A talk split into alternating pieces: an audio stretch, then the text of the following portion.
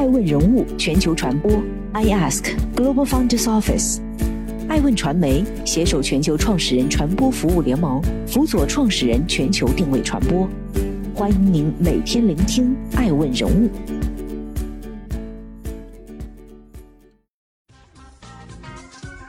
Hello，大家好，欢迎大家的守候。本期播出的爱问人物是中企赴美上市热潮。哈喽出行、喜马拉雅等三家中企纷纷推迟 IPO，原因何在？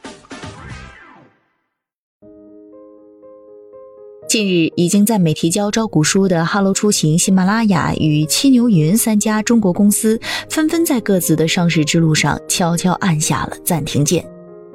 这给从去年就开始翻涌的中国企业赴美上市热潮来说，无疑降了降温。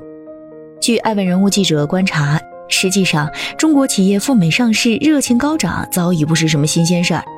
境内外审批差异是主要原因。与国内严格的审批环境相比，美国资本市场采取注册制，对于你上市公司不设置盈利门槛。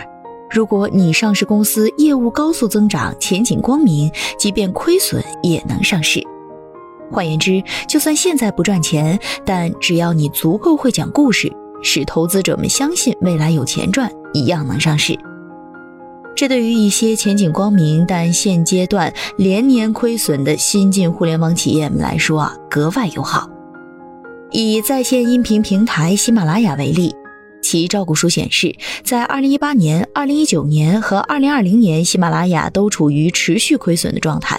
三年同期净亏损分别为7.737亿元、7.733亿元。和六点零五一亿元，就在今年的第一季度，公司还亏掉了二点七亿元。不过与此同时，喜马拉雅全场景月活用户共计二点五零亿。从收听时长来看，二零二零年其 App 日活用户平均时长达一百四十一分钟，比二零一八年的一百二十三分钟增长了十八分钟。此外，付费用户和活跃内容创作者的数量也呈增长趋势。尽管账面亏损，但从平台数据增长的背后，依旧能让投资者看到在线音频行业崛起的明日希望。类似情况的赴美上市中企还有不少。相关数据显示，二零二零年全美共有三十四家中国企业赴美上市，共募集资金约一百二十四亿美元。与二零一九年相比，IPO 数量提升了百分之六点二五，募资额更是增加了百分之二百五十四。中企赴美上市热潮在今年更是有愈演愈烈的趋势。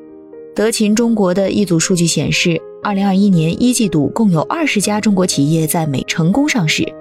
与二零二零年同期相比，足足增长了百分之二百三十三，融资总额同比增长百分之一千零八十一。来自美国官方的数据也同样证明了这一点。美国国会下设中美经济与安全评估委员会。五月十三号发布的一份报告显示，截至五月五号，共有二百四十八家中国企业在美国主要证券交易所上市交易，多于二零二零年十月二号的二百一十七家。然而，这一上市热潮如今却有放缓趋势。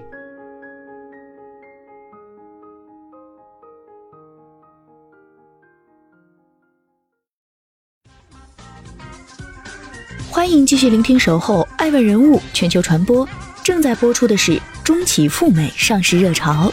暂缓上市原因何在？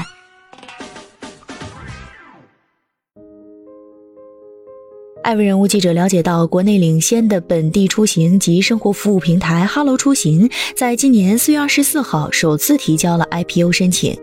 计划在纳斯达克证券交易所挂牌上市。稳坐国内音频行业头把交椅的喜马拉雅，在四月三十号向美国证监会提交招股书，拟在纽交所上市。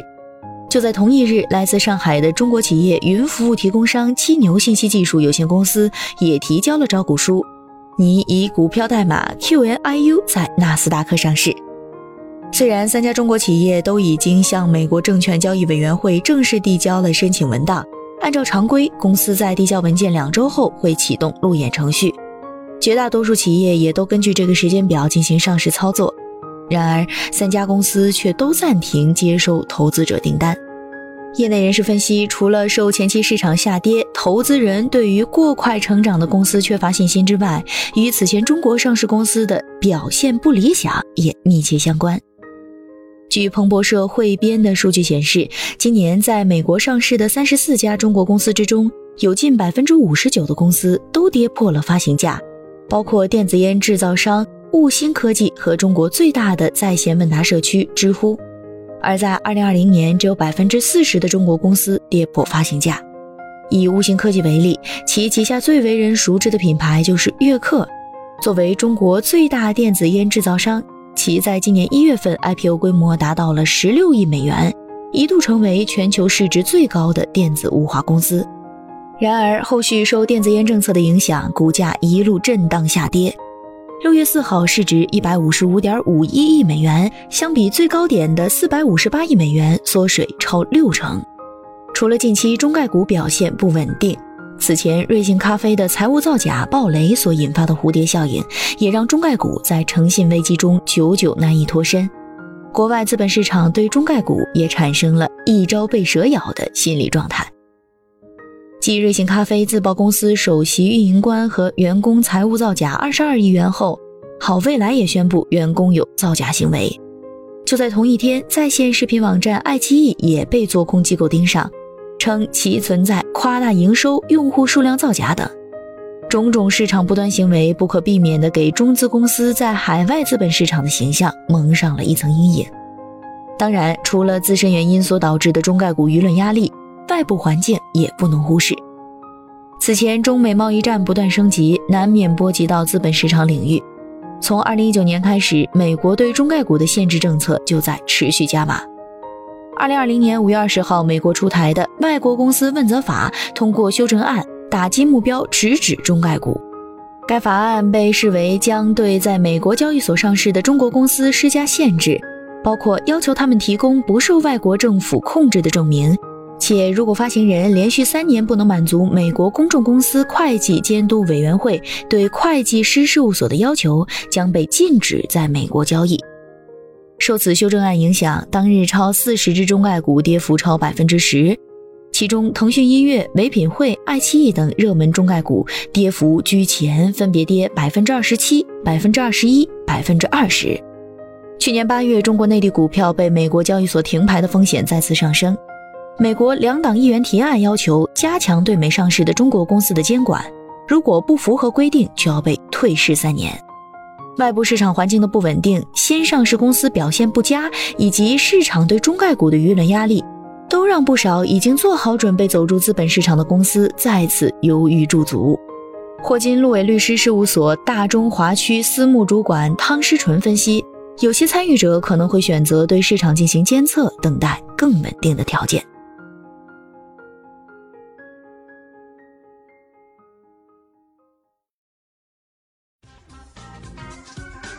欢迎继续聆听《守候爱问人物全球传播》，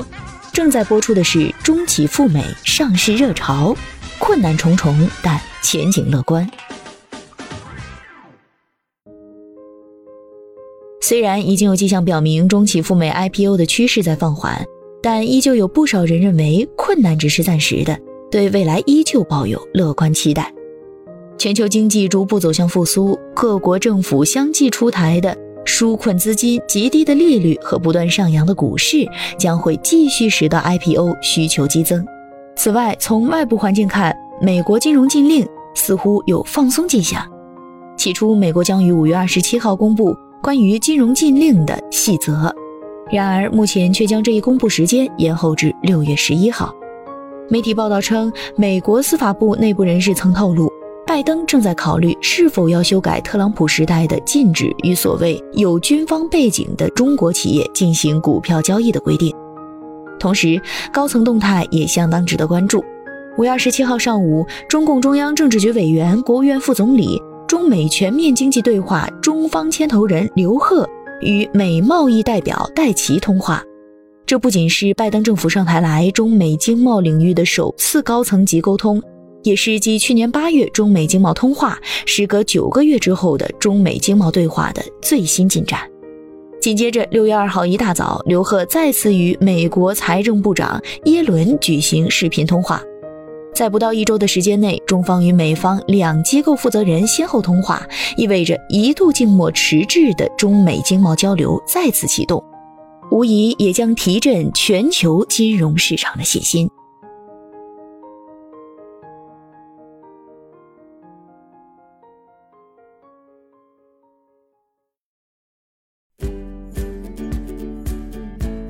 顶级人物，欢迎关注每周六晚十一点海南卫视。同步在学习强国 APP 直播，更多完整内容欢迎关注爱问官网 iask-media.com。更多精彩内容也可以搜索爱问人物抖音号 iaskleaders。爱问人物全球传播，iask Global Founders Office。